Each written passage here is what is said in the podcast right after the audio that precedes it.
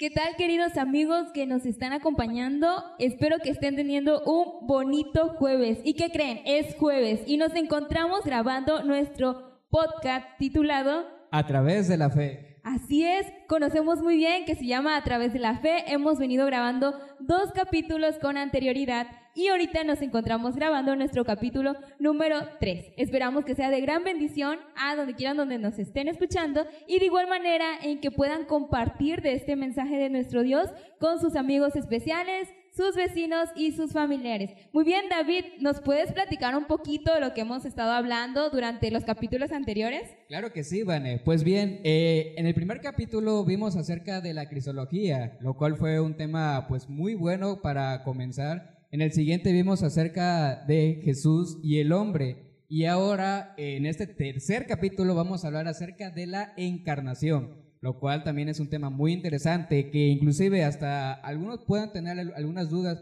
¿Será que la encarnación está citado en la Biblia? ¿Será que realmente exista? ¿O será que Dios tendrá algo que ver con esto? Pues muy bien, todas esas preguntas las veremos en este capítulo. Así es, David. Muchísimas gracias. Como hemos visto, tenemos a nuestro invitado David y de igual manera tenemos a nuestra amiga Erika y nuevamente a nuestro pastor Daniel Tapia. Muy bien, así como nos mencionaba David, hemos venido hablando sobre temas relevantes para conocer más sobre Jesús. Y en este día vamos a hablar sobre la encarnación. Hemos visto que durante los últimos años se han dado ideas sobre la cristología. A ver, Eri, yo sé que durante todos estos años han salido revistas que nos hablan de quién era Jesús. ¿Nos puedes platicar un poquito más sobre ese dato? Bueno, en el 15 de agosto del año 1988, la revista Time eh, publicó una revista en la portada con la cara de Jesús, con la pregunta ¿quién es Jesús? Y también 11 años antes, la revista New Week también publicó acerca de quién era Jesús realmente. Y vemos que todas estas nos dice que la revista Times dedicó nueve páginas a hablar acerca de quién era Jesús.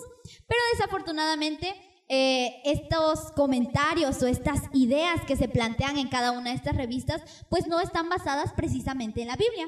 Y en este podcast, en este capítulo, vamos a hablar acerca de la encarnación y cómo la Biblia habla acerca de ello. Así es, como nos decía Erika, muchas gracias. Hemos visto revistas que han empezado a surgir preguntando quién era Jesús o queriendo explicar ese tema, ¿verdad? A través de los años. Eh, David, ¿verdad que en el siglo XIX este, las, las iglesias tuvieron que hacer un ajuste? ¿Nos puedes platicar cuáles fueron esos dos ajustes o de qué hablaba? Bueno, uno de los ajustes que se mencionaba era de que reconocer que el hombre es parte de la naturaleza. Eh, el segundo era con base a que si... A ver, ¿me puedes acompañar en el segundo? Era con base a... E, e iba relacionado con la Biblia. Ellos decían que la Biblia era un libro común, normal, que debería de ser leído como cualquier otro libro. Como si fuera un libro histórico, como si fuera un libro hasta un cuento de hadas. Más o menos se tenía ese tipo de creencias. Sí, y aquí hablaban ellos sobre el desarrollo evolutivo. Hemos visto muchas teorías sobre este tipo de desarrollo, que venimos del mono. Como, como el origen de las especies y muchas otras teorías sobre cómo fuimos creados a nosotros mismos y sobre todo esas diversas teorías, diversas ideologías que se tienen, se han tenido a lo largo de los años. Claro, y si vemos que nosotros como seres humanos nos interesan estos temas, mucho más Jesús, que fue un personaje que marcó el periodo que marcó la historia pues de nuestro mundo. Vemos que se tienen muchas teorías. Así es, y bueno, nos gustaría que para empezar a indagar en nuestras Biblias, busquemos en Hechos 2.22. Así que si tienes tu Biblia en la mano o cerca, que puedas buscar en el libro de Hechos, capítulo 2, versículo 22. Muy bien, eh, le, le voy a dar pues Lectura y dice de la siguiente manera, eh, Hechos 2, versículo 22, Israelitas, oíd estas palabras, Jesús Nazareno, varón aprobado por Dios entre vosotros con las maravillas, prodigios y señales que Dios hizo entre vosotros por medio de él, como vosotros mismos sabéis. Bien, en este versículo, y yo estoy segura que hemos escuchado los capítulos anteriores, recuerdan que hablamos de, eh, pues de una cultura, o se podría decir, que de los evionistas que ellos afirmaban la humanidad del Hijo de Dios, pero negaban su divinidad. Entonces, hemos visto en los capítulos anteriores también que Jesús es divino y es humano, ¿verdad? Entonces, aquí es donde llegamos al punto central de nuestro título de la encarnación, que esto nos habla claramente que pues Jesús era hombre, Jesús era divino y el verbo fue hecho carne. Y eso lo vemos en un versículo. ¿Así es? Claro uno de los grandes debates que tenemos y, y siempre ha sido fuente de temas de investigación es comprender, como ya lo habíamos dicho en el capítulo anterior, la divinidad de Jesús y en este momento comprender su humanidad. Porque para nosotros como seres humanos, eh, comprender que Jesús eh, es, es igual a Dios, pero también es igual a los hombres, es complicado de entender. Entonces, ya vimos en el primer capítulo que hay muchos, muchas ideas, muchas ramas de la cristología que intentaron explicar, algunas de manera muy desafortunada, pero siempre la Biblia manejó un contexto en el cual nos, nos daba a nosotros la perspectiva de que Jesús siempre fue hombre y fue divino. Y aquí entramos en el, en el debate. ¿Cómo demostrar que Jesús era humano? Porque es complicado de entenderlo. de esa manera, porque se tenía esa creencia que si Dios o era hombre o era divino, o si era una cosa o era la otra. Y como vimos en los capítulos anteriores, habían varias ideologías que si era solo una apariencia, que si era pues solamente hecho carne, entre otras más. Pero la Biblia nos los muestra de manera más clara. Ahí es la, importancia de conocer el contexto que nos quiere decir. Sí, y Juan pone eh, el, dardo en el punto cuando en Juan 1.14 dice, y aquel verbo que, que era igual a Dios, que era Dios, fue hecho carne y habitó entre nosotros. Entonces, si nosotros vemos la perspectiva en que Juan habla, de entrada, Juan nunca niega la humanidad de Jesús. Y entonces podemos encontrar en los evangelios muchos puntos claves acerca de la humanidad de Jesús. Tal vez podamos tocar dos de ellos. El primero lo podemos encontrar en Mateo 1.18. ¿Ustedes recuerdan qué fue lo que pasó? Porque yo creo que para ustedes también es difícil de alguna manera comprender esta idea de que Jesús es hombre, pero también es completamente divino. Porque la realidad es que en este mundo en que vivimos puede que estemos bombardeados de muchas ideas y al abrir la Biblia a veces nos, pueden, nos podemos confundir, pero como lo hemos dicho en anteriores capítulos, la cristología es el fundamento de nuestras creencias. Y vamos a leer entonces el versículo de San Mateo 1.18. El nacimiento de Jesucristo fue así, estando desposada María, su madre, con José, antes que se juntase, se halló que había concebido del Espíritu Santo. Claro, aquí podemos encontrar dos grandes verdades. La semilla que puso, eh, que se puso en el vientre de María, era una semilla con naturaleza divina, porque ¿quién la puso? El Espíritu Santo. Ah, y además tengo que hacer una connotación. La palabra semilla en el, en el griego viene de la palabra esperma. Esperma significa semilla. Entonces, Jesús, su naturaleza divina procede de quién? Del Espíritu, Santo, ¿verdad? Y quien pone la parte humana, ¿quién es? Pues es su mamá, María. Entonces podemos ver que las dos naturalezas entran en contacto, se unen, se entremezclan y entonces esa semilla que depositó el Espíritu Santo a la postre se convirtió en lo que conocemos como Jesús, ¿verdad? Sí.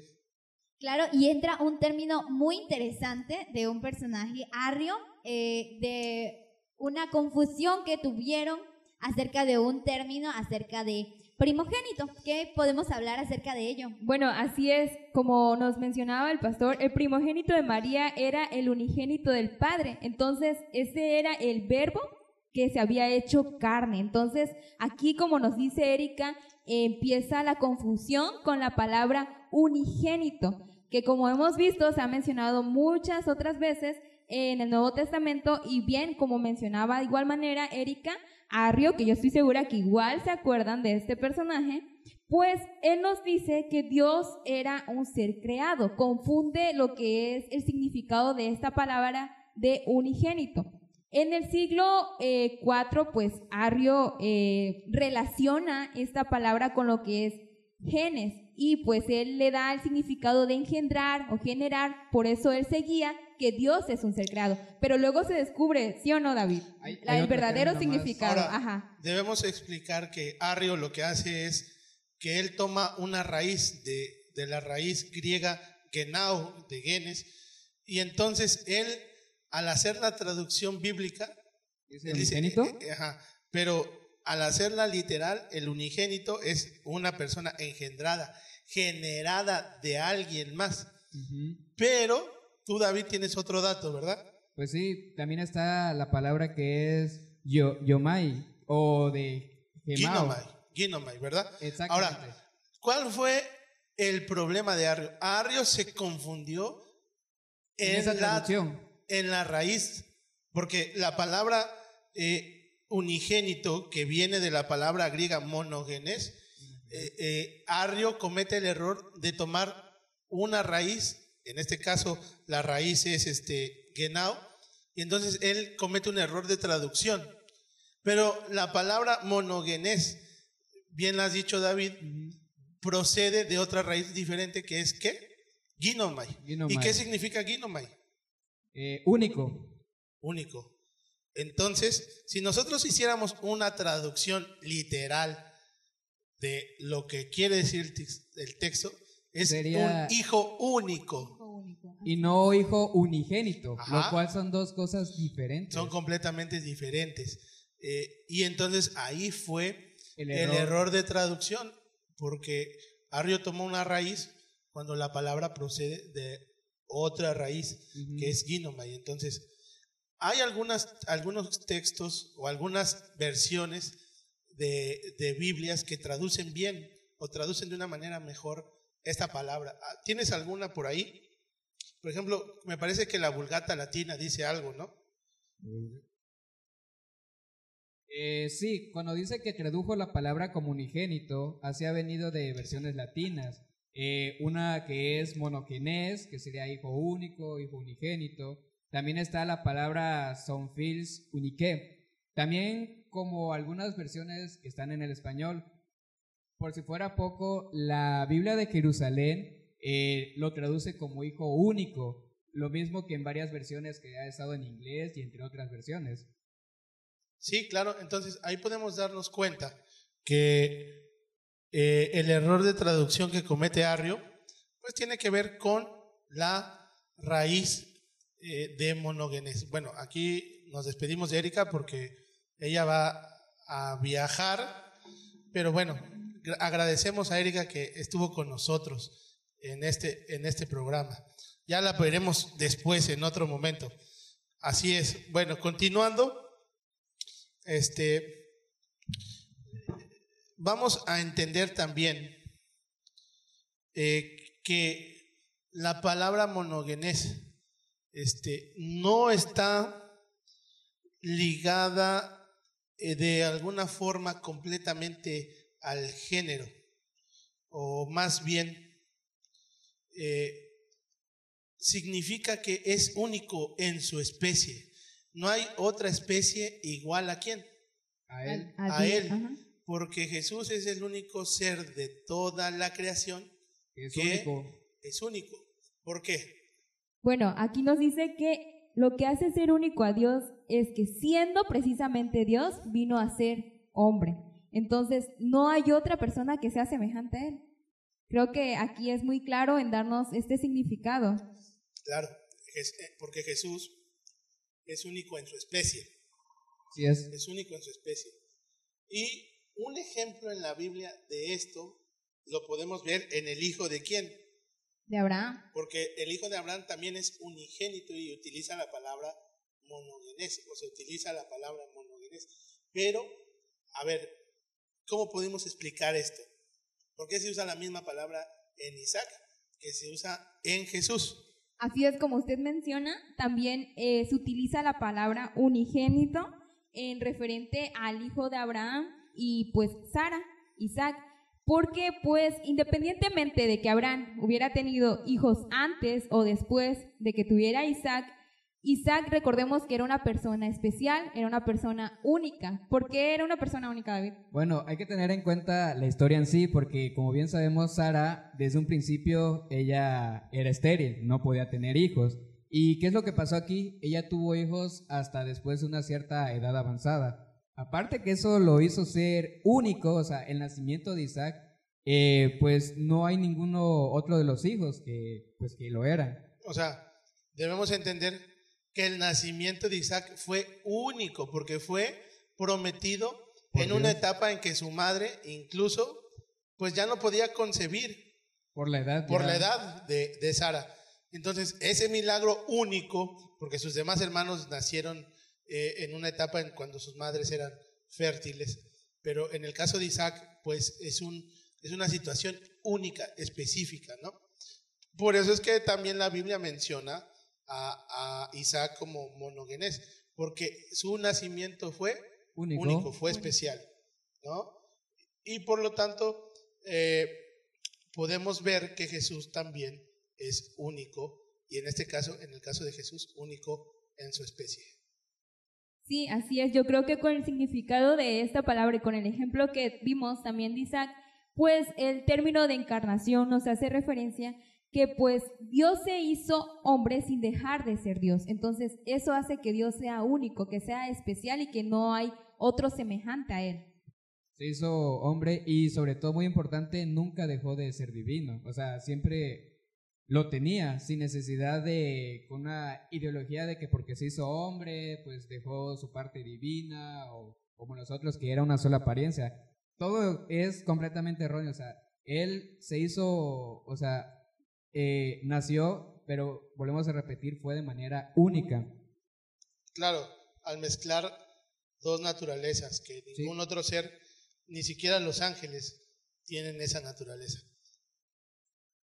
Ahora, otro de los problemas que podemos encontrar a la hora de estudiar este tema es si Jesús era humano, su humanidad le habrá restringido a él su naturaleza divina?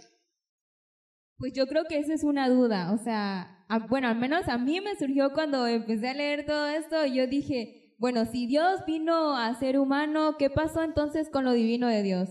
O sea, ¿lo dejó de un lado y solo empezó a ser humano? ¿O qué pasó en sí con esa dimensión? Ahora, para poder comprender un poquito acerca de esto, hay un cántico que escribe eh, el apóstol Pablo que se encuentra en Filipenses 2, de los versículos del 5 al 11. Tú nos puedes acompañar eh, leyéndolo y a lo mejor tengas un poquito más de tiempo que nosotros, pero nosotros vamos a ser un poquito más eh, consistentes. Si nosotros vemos, el apóstol Pablo tiene o escribe una frase que es muy singular. Se despojó a sí mismo. ¿Cómo es eso? Porque dice, siendo forma de Dios, no tuvo miedo a nada que aferrarse y entonces tomó la naturaleza humana y se despojó a sí mismo. ¿Será que esta declaración de Pablo nos hable acerca de que él se restringió o, restringió su naturaleza divina? ¿O se vació a sí mismo? O, bueno, entonces aquí entramos a otra explicación porque Aquí el texto o la palabra clave también la encontramos en, en el idioma del griego, que es la palabra ekenosen. ¿Alguno de ustedes había escuchado esta palabra? No, yo, yo nunca había escuchado. Diferente, bueno, nunca la había escuchado. Y se traduce literalmente como se despojó, como si Jesús se hubiera despojado de su naturaleza divina por aferrarse a la naturaleza humana. Pero, ¿será que ese es el concepto que Pablo eh, eh, quiere aplicar? Pues estaría contradiciendo todo lo que se ha estado pues diciendo, pero también esta viene del verbo que no, cuyo significado es vaciar. Sí, yo creo que aquí entra una pregunta muy importante, porque sabemos que Jesús era igual a Dios, pero entonces, ¿de qué se despojó Jesús? ¿De qué se Claro. vació Jesús al momento en que Jesús se hace hombre?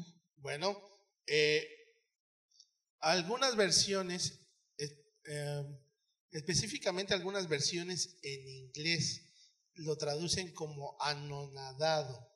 ¿Ustedes habían leído esa, ah, esa palabra? ¿La habían escuchado? Pues yo sí lo he escuchado, pero a veces tengo esa duda de qué es lo que quiere. Anonadado es decir. como se vació a sí mismo. Ah, ya, ¿verdad? Entonces, la, la pregunta que surge es, ¿de qué se despojó, como decía Vanessa? ¿De ¿O de qué qué se se despojó vació? Jesús? ¿De qué se vació? ¿De qué se vació Dios al hacerse hombre? ¿Será que Él se vació de todo eh, privilegio divino? ¿Será? ¿Qué piensan ustedes? Yo considero que no. Pero sin embargo hemos visto un montón de ideologías Claro. y donde piensan que realmente o se redujo la divinidad de Dios o Dios la hizo a un lado realmente. Claro. Pero pues yo considero que no. Ahora, respondiendo a esta pregunta, tenemos dos posiciones, del mundo en general y, y una posición adventista. El mundo en general dice que al Jesús, al despojarse de su naturaleza divina, dicen que hay dos, dos, dos formas de entenderlo. La primera, ¿Dos que él se despojó de sus atributos naturales. Ujú. ¿Qué- ¿Cuáles son esos atributos naturales? Bueno, un- uno de ellos es la omnipresencia. También está lo que es omni, omnisciencia y omnipotencia. De igual manera, si nos vamos al otro atributo que son los espirituales, aquí podemos encontrar lo que es el amor, la justicia, la misericordia, sanidad. Y esta, pues, postula que la encarnación significó, podríamos decirlo, un desprendimiento de estos atributos naturales. Pero Jesús retuvo los atributos espirituales. Ah, ok. Entonces tenemos dos posiciones. Una que dice que se mantuvo los atributos naturales, que son su omnipresencia, su Omnisciencia. omnisciencia, y que tiene que ver con algunos eh, eh, pues atributos divinos muy específicos. Y dice que entonces eh, solo Jesús se quedó con algunos atributos espirituales, ¿no? ¿sí? Y hay otra corriente que dice, no, se, se despojó de los atributos naturales y él solo se quedó con los espirituales, que tiene que ver con el amor, la justicia, la paz. Pero tenemos un problema con ambas partes. Si Jesús realmente hubiera perdido sus cualidades divinas, entonces ahí entraríamos en la lógica de Arrio, porque entonces Jesús pasaría a ser un Ser creado. un ser creado. Porque, pues, al, al perder ciertos atributos divinos, significaría que Jesús fuera. Pues creado como un ser humano. Ahora, si nosotros la- leemos Mateo 1.23, dice que Jesús o Emanuel, Significa, significa Dios con nosotros. Dios con nosotros. Entonces, bíblicamente, podemos decir que lo que dice Mateo significa que Jesús era Dios. Jesús no perdió sus atributos Divino. divinos. Pero ¿qué fue entonces? bueno, ¿Qué significará se despojó a sí mismo?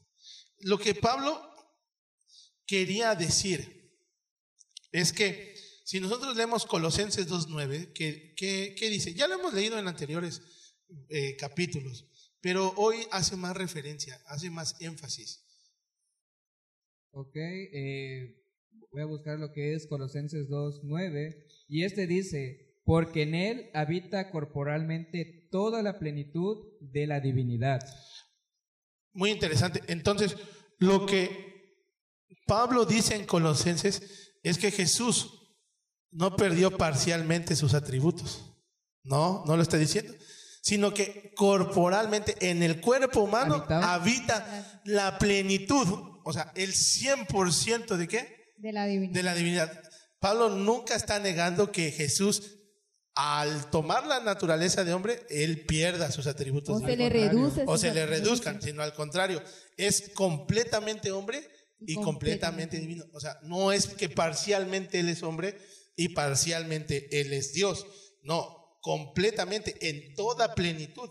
Entonces, eso es muy interesante porque Pablo, con ese versículo, eh, pues muestra claramente, muestra claramente lo sí. que pues nos está diciendo sobre si cuando Jesús nació, pues había perdido esos atributos divinos, lo cual es cuando él lo afirma. Porque si fuera contrario, pues estuviera contradiciendo todo lo que se ha estado diciendo anteriormente. Ahora, Ajá. este, quiero agregar que cuando Pablo escribe en Filipenses, siendo en forma de Dios, él utiliza una palabra griega que, se que viene del griego morfé. Morfé, que significa que es de la misma naturaleza, de las mismas condiciones. Entonces, si dice, siendo en forma de Dios, morfé, Jesús tenía todos los atributos de quién? De Dios, porque dice, siendo en forma de qué? De Dios. Entonces Dios. utiliza la palabra griega morfé. Entonces es completamente igual a quién. Adiós. Adiós. Porque voy a poner un ejemplo. David y yo podemos ser completamente hombres, pero tenemos nuestras diferencias. ¿No? A lo mejor él es más chaparrito, o yo más alto, tenemos nuestras diferencias. Pero si yo te digo, viene alguien igual a mí, es que tiene las mismas características mías. No es que nos parecemos, Si no sino que son las mismas características. Tendría que ser mi gemelo, quizá, prácticamente. prácticamente, ¿no?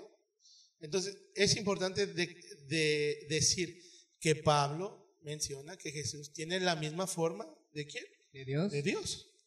Bien, y así como hemos visto, bueno, hemos visto varias definiciones que nos llevan a entender que esta, pues esta palabra de encarnación nos dice cómo el mismo Dios viene y toma for- forma de, de humano, pero pues que Dios no reduce ni deja su divinidad. Entonces, aquí entendemos que es 100% Dios, que es 100% humano, pero aquí viene otra pregunta, porque en el versículo nos dice que eh, to- lo toma en forma de siervo. Igual Claro. aquí viene otra duda, que qué nos quiere dar a entender cuando él cuando nos dice que en forma de siervo. Claro. Porque pues en su naturaleza y lo que es en su apariencia externa, pues era un hombre. No, no es como decir que era una apariencia o era una figura, era completamente hombre. Por eso es que también surge esa cierta duda. Claro. Ah, es muy interesante, porque si nosotros vamos al, al griego, la palabra siervo eh, viene de la palabra dulos, ¿Sí? que podría significar siervo o esclavo. Entonces, esto significa que Jesús, al tomar la naturaleza divina, aceptó ciertas limitaciones, ¿sí?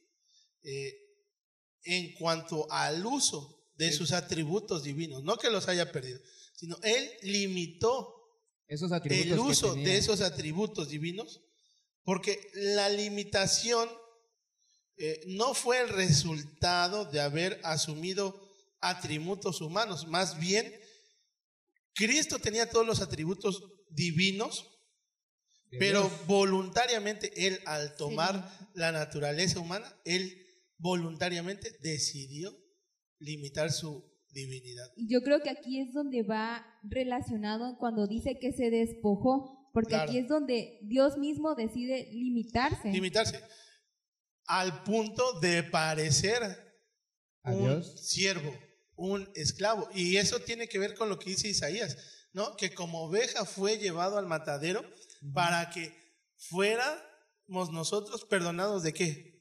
De nuestros pecados. Entonces, ahí tiene más sentido el por qué la palabra dulos o siervo o esclavo se rebajó tanto, se limitó tanto, que al final nosotros comprendemos que esa limitación fue ¿sí? para poder coronar la salvación de los hombres en la cruz del Calvario. Como oveja fue. Sí, porque eh, Jesús era el Cordero de Dios que quita ¿qué? el pecado del mundo. Y como oveja fue llevada al matadero, matadero para el perdón de qué? De nuestros pecados. Por esa razón es que viene, como se mencionó, la palabra despojado, porque al, al tener eso, pues tuvo esas limitaciones. Pero no por eso quita el hecho de que Dios haya perdido su divinidad, Dios, perdón, Jesús haya perdido su divinidad o siendo hombre haya tenido ese tipo de situación. Aquí es cuando ya pues vemos de una manera más clara lo que el apóstol Pablo nos quiso pues dar a entender. Ahora, también, si nosotros vamos a Isaías, cuando Dios llama a Isaías, Isaías dice, cuando ve la gloria de Dios, dice, ay de mí que soy pecador y estoy en un lugar santo y estoy viendo a Dios en Isaías 8. Sí, Estoy viendo a Dios. Ay de mí que vivo en un pueblo de labios inmundos, que soy que pecador. soy pecador, yo debería estar muerto. Entonces, ¿qué hace Jesús al tomar la naturaleza humana? Vela, cubre su Sí. divinidad para que in- incluso Él pueda habitar entre nosotros y su divinidad, su santidad, como Dios, ni siquiera nos mate. Pues. Sí, O, este, de alguna forma, es como pasar de incógnito, ¿no? Pero,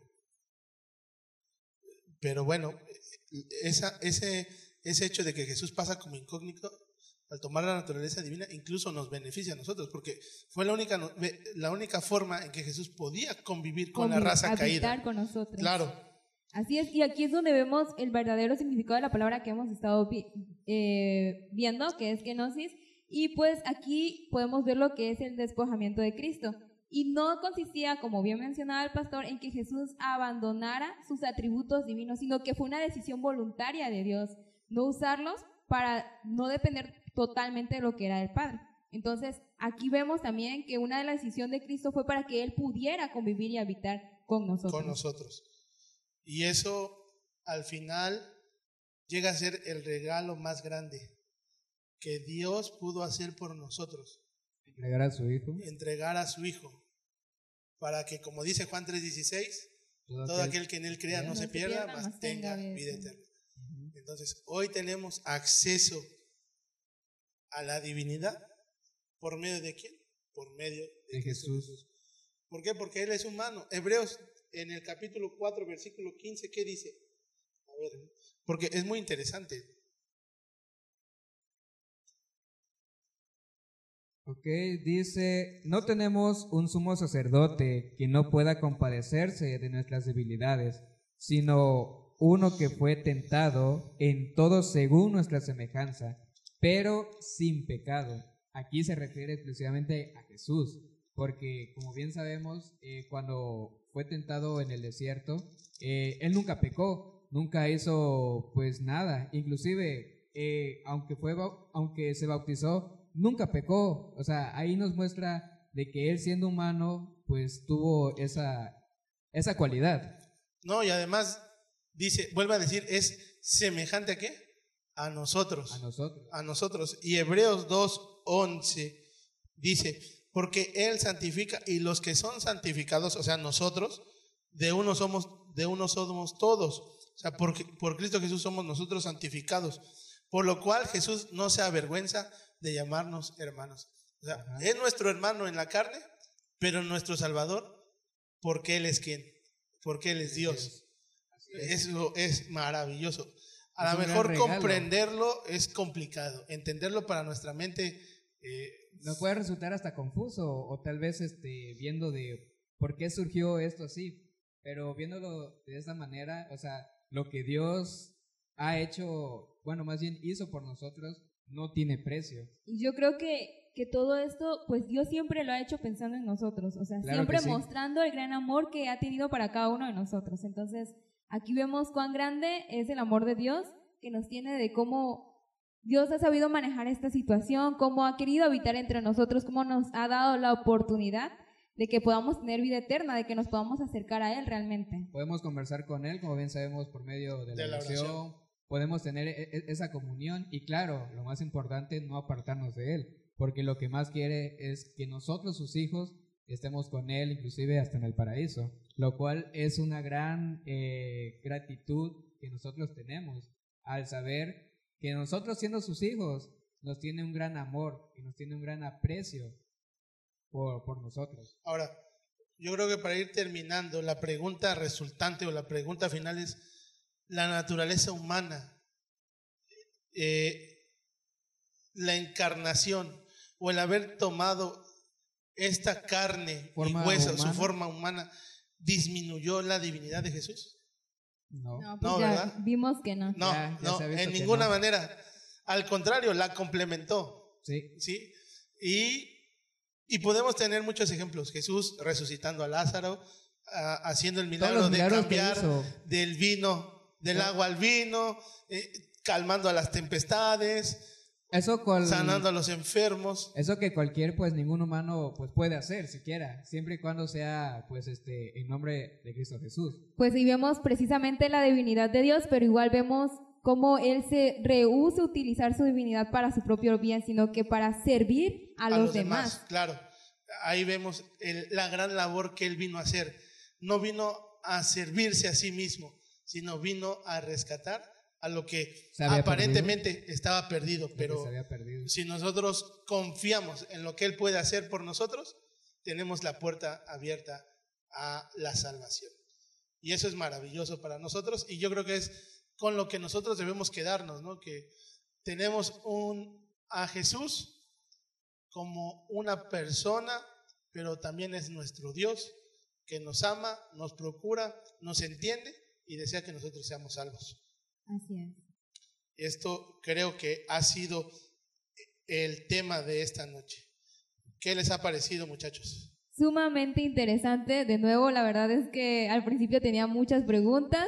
Igual este, un poquito confuso con cada una de las palabras, los significados que se me fueron dando, pero sin embargo vemos cómo esto se fue relacionando y fue llegando al punto exacto de darnos, de darnos a entender que era la encarnación en sí. Yo de mi parte pues no comprendía en ese sentido de que si por qué Dios, perdón, cuando Jesús se hizo este carne, si realmente había perdido esa parte de la divinidad o inclusive cuando Dios hace milagros, aquí recalca mucho de que él no lo hizo por sí mismo, sino lo hizo para para ayudar a los demás. Como ya vimos también que todo ese objetivo es para beneficio de nosotros mismos, para salvación. Es, algo pues muy este muy bello y muy hermoso verlo pues de esa manera.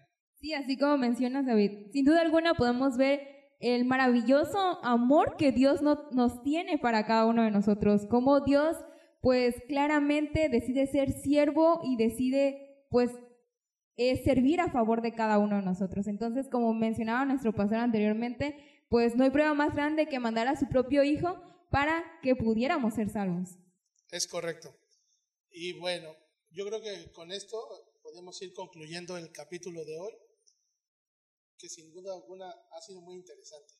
Y, y yo creo que vendrán más interesantes. Con base a los tres capítulos, pues, perdón, a los dos capítulos que teníamos anteriormente, con este tercero se, com- se, se complementó aún más lo que quería decir desde que si Jesús era hombre, de que si Jesús era en sí, si era una apariencia, si era divino, si era, o sea, en este capítulo se complementó más y le volvemos a recordar, si no han visto los demás capítulos, pues tienen, eh, en nuestro podcast, pues tienen la oportunidad para escucharlos o verlos desde las diferentes plataformas para entender más este capítulo, lo cual pues ayudó a entender aún más eh, lo que Dios hizo y lo que Dios ha hecho por nosotros. Así es, así que si tienes dudas, que yo estoy completamente segura que así es, si tienes preguntas en tu, en tu mente que te andan rondeando por ahí, entonces, si quieres conocer en realidad quién es Jesús, te invitamos a que puedas escuchar desde el capítulo 1 hasta el capítulo 3 y sin duda alguna, ¿verdad David? Claro que sí. Hemos conocido muy a fondo en realidad quién es Jesús, quién es nuestro Maestro. Entonces queremos invitarlos a que no se queden sin escuchar nuestros próximos capítulos que sin duda alguna, Pastor, ¿verdad? Van a estar sumamente buenos, interesantes. Entonces, ¿En dónde nos podemos ver, Vane? muy bien, nos pueden escuchar en Spotify, de igual manera nos pueden ver en YouTube, en, en el perfil de nuestro pastor Daniel Tapia. De igual manera pueden buscarnos en Facebook como Distrito de Ixtacomitán y no recuerden y recuerden seguir nuestra página en Instagram como Distrito-Ixtacomitán. Ahí también estaremos publicando eh, los links para que ustedes puedan acceder a escuchar y a ver cada uno de nuestros podcasts. Claro, y recordarle que todos los jueves, a- en punto de las 10 de la noche, estaremos publicando los podcasts y podrá usted tener acceso a ellos, ya sea, como dijeron los muchachos, vía YouTube, Facebook o incluso Spotify. Y ya muy pronto esperemos que eh, estemos ya en Amazon Music. Claro que Ah, sí. ta- También para los que tienen Google Podcast, eh, pueden acceder a la aplicación de Google Podcast y ahí también nos pueden sintonizar para aquellos que, que tienen esa aplicación. Las puertas están abiertas, lo importante es que se, se transmita el mensaje, o sea, más ahora que tenemos esta accesibilidad, toda esta disponibilidad pues de las redes sociales, lo importante y sobre todo es de predicar el nombre de nuestro Señor Jesucristo. ¿Qué les parece si, si antes de que nos vayamos eh, hacemos una oración? Así que ahí en Por tu supuesto. casita donde nos estás escuchando, te invitamos a que puedas inclinar tu rostro y que podamos conectarnos con nuestro Dios. Oremos. Vamos a orar. Querido Jesús que te encuentras en las alturas de los cielos. Mi Dios, gracias Señor por abrir nuestro entendimiento, por ampliar nuestro conocimiento, Señor. No hay duda alguna, mi Dios, que estudiar tu palabra nos hace ser sabios. Ayúdanos, mi Dios, a comprender, a conocerte y que cada una de las ideas que tengamos o preguntas, mi Dios, puedan ser contestadas. Dirígenos, Señor, quédate con nosotros durante esta noche y en los próximos capítulos que sean de gran bendición para cada, una de las personas que nos están escuchando. Todo esto te lo pedimos en Cristo Jesús. Amén. Amén. Bueno, que tengan una feliz noche y nos vemos la próxima semana en este mismo lugar.